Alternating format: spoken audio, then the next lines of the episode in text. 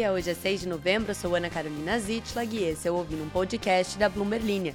Aqui eu te conto as principais notícias de economia e de negócios do Brasil e do mundo.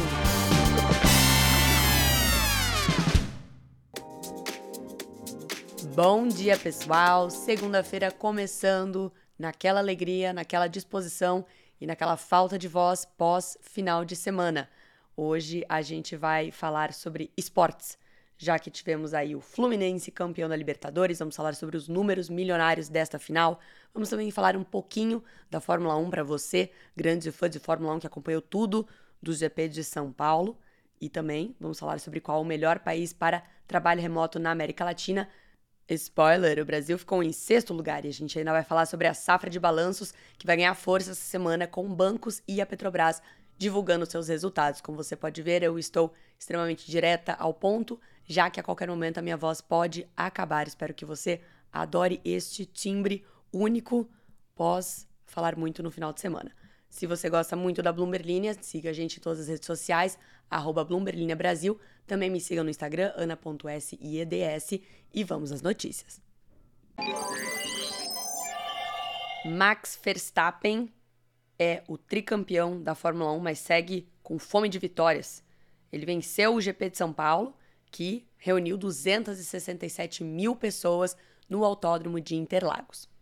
Você muito provavelmente já sabe disso, mesmo não sendo um grande fã de Fórmula 1, pois aparentemente é só sobre isso que os brasileiros falaram ao longo deste final de semana, assim como também a falha técnica no som da Ludmilla, que fez com que parecesse que ela tinha esquecido a letra do hino nacional, o que não foi o caso. O som falhou.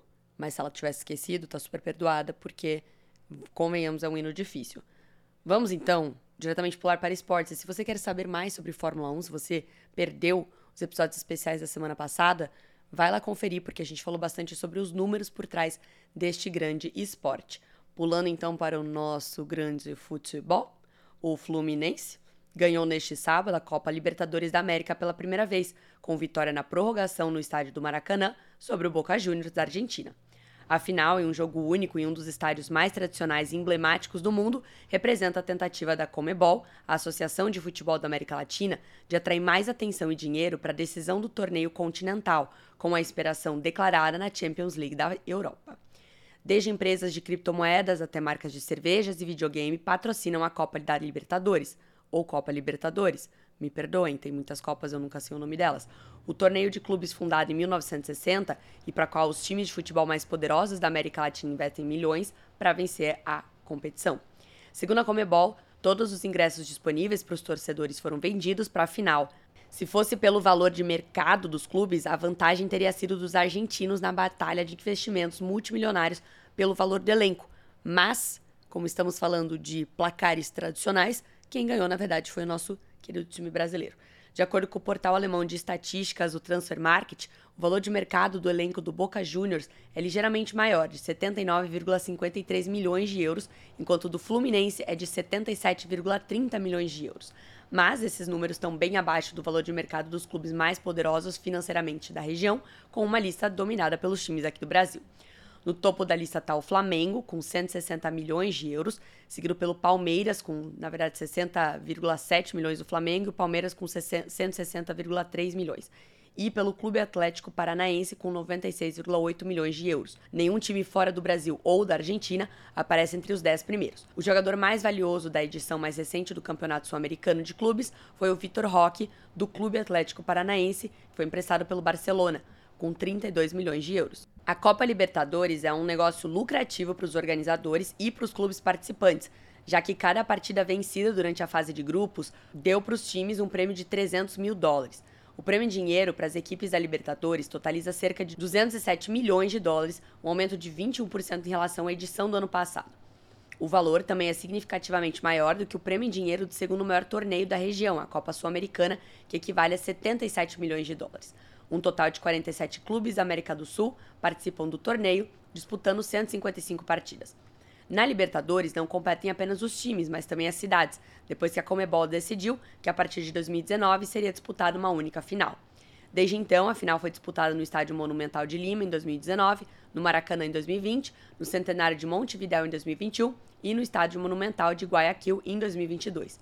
A última final em Guayaquil entre o Flamengo e o Atlético Paranaense atraiu cerca de 35 mil espectadores, e os turistas estrangeiros que chegaram à cidade equatoriana renderam mais de 15 milhões de dólares para lá. E falando em América do Sul, agora expandindo para a América Latina e falando em países, Uruguai e o Chile são os melhores países da América do Sul para trabalhar remotamente, de acordo com um estudo da empresa de segurança cibernética NordLayer. No ano passado, a empresa criou o Índice Global de Trabalho Remoto, que revela os principais e piores países para home office com base em quatro critérios diferentes: segurança cibernética, segurança econômica, infraestrutura digital e física e segurança social. As potências econômicas da região, Brasil e México, ficaram abaixo da 60 posição global, enquanto a Argentina ficou em quarto lugar na América Latina, atrás do Uruguai, Chile e Costa Rica. Globalmente, o melhor país do mundo para trabalhar remotamente, de acordo com a Nordlayer, é a Dinamarca, seguida pela Holanda e pela Alemanha. Embora o trabalho remoto já exista há mais de uma década, o modelo cresceu exponencialmente desde as medidas de isolamento social impostas pela pandemia. Segundo a pesquisa, o Uruguai, que ficou em primeiro lugar, foi favorecido pela boa situação geral dos direitos pessoais, pela atratividade turística e pela assistência médica, enquanto que países como El Salvador, Guatemala e Honduras foram prejudicados pela instabilidade política. E tem uma notícia bônus, já que estamos ainda no espírito da Fórmula 1, automobilismo, carros. A BMW está otimista em relação às vendas de veículos de luxo e totalmente elétricos em 2024, oferecendo uma visão otimista rara entre as montadoras alemãs que viram a demanda enfraquecida na China prejudicar as suas previsões. Durante uma teleconferência de resultados na última sexta-feira, o CEO Oliver Zipse disse que não está nervoso com uma guerra de preços na China que até agora afetou principalmente os fabricantes de mercado de massa em vez dos segmentos de luxo. Ele acrescentou que a BMW não tem interesse em baixar os preços dos seus veículos elétricos, como fizeram os concorrentes. Com base nos pedidos, Zipse diz que está confiante em um bom começo no próximo ano. A fabricante alemã divulgou na sexta-feira uma margem de 9,8% no terceiro trimestre para o seu negócio de carros de luxo, superando as expectativas dos analistas. As vendas de veículos premium aumentaram, assim como a proporção de pedidos totais composta por veículos elétricos. Os resultados da BMW oferecem um possível ponto positivo para a indústria automobilística da Alemanha, que está sentindo a pressão de taxas de juros mais altas, demanda enfraquecida e inflação persistente. A Mercedes-Benz relatou na semana passada uma queda nas margens, enquanto a Volkswagen diz que está acelerando os esforços de redução de custos. O diretor financeiro da BMW, Walter Mertel, disse que os pedidos de novos modelos, como o Série 5, estão dando à BMW impulso com um backlog que se estende até o primeiro trimestre de 2024. A entrada de pedidos, segundo ele, é muito forte, permitindo à BMW manter, preços mais altos. E agora sim, vamos à nossa querida agenda da semana, que está agitada na safra de balanços corporativos do mercado brasileiro. Teremos Itaú Unibanco, Bradesco e Banco do Brasil, que estão entre as companhias que vão informar os seus números do terceiro trimestre nos próximos dias, assim como Braskem, Gol, Light e Oi. Oi. A Petrobras divulga o seu balanço completo na quinta-feira, depois de já ter adiantado o relatório de produção e vendas do trimestre no dia 26 de outubro. E por que, isso é importante? Porque estas são algumas das empresas que mais pesam no índice Ibovespa, o índice de referência da B3, o que quer dizer que se elas reportarem lucros acima ou abaixo do esperado, elas têm peso para mexer o mercado inteiro do Brasil. Na segunda-feira teremos a ES Brasil, BB Seguridade, Embraer, Ente, Gerdau, Gol, Inter, blá, blá, blá, várias empresas reportando, assim como na terça-feira, na quarta-feira, na quinta-feira, na sexta e todos os dias da semana. Também teremos aí atenção para as seguintes negociações corporativas. A Natura assinou um acordo de exclusividade com a Aurelius Investment Advisory para potencial venda da unidade The Body Shop, segundo um fato relevante. Os termos da venda estão sendo negociados e não há garantia de que a operação será concluída, segundo a Natura. Também, o Conselho da Eletrobras aprovou uma oferta secundária de ações da CETIP e contratou o Citigroup, o Banco Itaú BBA, o Banco Safra e a XP Investimentos para estruturar a potencial oferta. A Eletrobras diz estar avaliando entre diversas opções para vender as suas participações minoritárias, como venda direta em bolsa, venda em bloco, troca de ativos. A fatia na CETIP representa cerca de 2% do total de ativos da Eletrobras. E por fim, o Conselho do Itaú Unibanco aprovou a proposta para a cisão do Itaú BBA, de acordo com um comunicado. As atividades de assessoria financeira, estruturação e coordenação de operações com títulos ou valores imobiliários vão ser transferidas para o Itaú BBA Assessoria. Já as atividades típicas de instituições financeiras vão ser transferidas para o Itaú Unibanco. A agenda é da Bloomberg News. Então é isso, meu pessoal. Desejo a todos aí uma ótima semana. Continuaremos acompanhando, é claro, o caso da Starbucks, que está com problemas aqui no Brasil, já que a sua representante de marcas, a South Rock, entrou com um pedido de recuperação judicial na semana passada. Nós comentamos sobre isso nos últimos episódios. E a Bruna diz que achou que o Starbucks durou bastante no Brasil, porque, sinceramente, a gente é um dos maiores exportadores de café, mil vezes o cafezinho da padoca da esquina do que o Starbucks. Essa é a opinião da Bruna.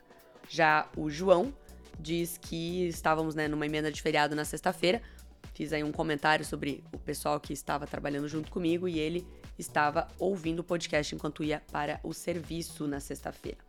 Também a Laís lembra que teremos seis shows esgotados do RBD em São Paulo em novembro.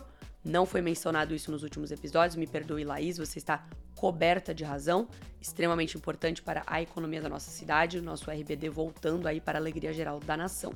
Marcela diz que ouviu o podcast a caminho de Interlagos, que chique. Ela disse que estava bizarra a quantidade de pessoas, muito mais lotado do que ano passado. Vale comentar segunda-feira. Está comentado então, Marcela. O João faz um, uma pergunta muito interessante. Vamos trazer aqui a resposta para isso nos próximos episódios. João, Ana, poderia explicar melhor como empresas de grande porte, como Starbucks americanas, pedem recuperação judicial, aspas, do nada? Ou é algo que já está acontecendo e era só questão de tempo? Hum, boa pergunta, João. Vamos procurar a resposta por aqui e te trazemos nas próximas dias. Nos próximos dias. Errei a, o gênero do dias. É, é isso. Se você quer fazer aí com os coleguinhas e deixar comentários, é só conferir no seu toca, tocador do Spotify. Lá embaixo do episódio você tem uma caixinha para você colocar sugestões, perguntas, fazer comentários, fazer amigos, é, quem sabe até encontrar um date através dos comentários. Então, uma boa semana a todos e nos vemos amanhã. No caso, ouvimos. Até mais.